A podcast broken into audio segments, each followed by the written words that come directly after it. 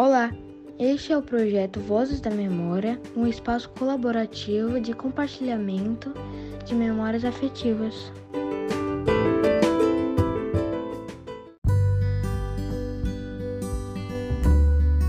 Oi, meu nome é Michelle, tenho 12 anos, sou do sexto ano do colégio também. E hoje eu vim contar a história do barata. Assim, eu tava subindo eu, minha amiga e meu amigo pra sala de aula e a gente achou uma barata lá. Quando a gente achou essa barata, a gente jurava que ela tava morta. Só que aí o que aconteceu? A gente afastou as mesas e virou ela e do nada ela começou a se mexer muito rápido, muito. Aí o que acontecia? Nesse momento, a sala toda chegou.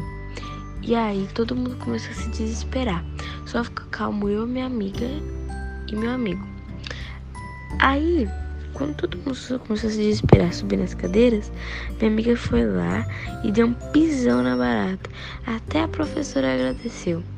Essa história foi, ficou marcada entre eu, minha amiga e meu amigo. Obrigado por ouvir nossa história. Tchau.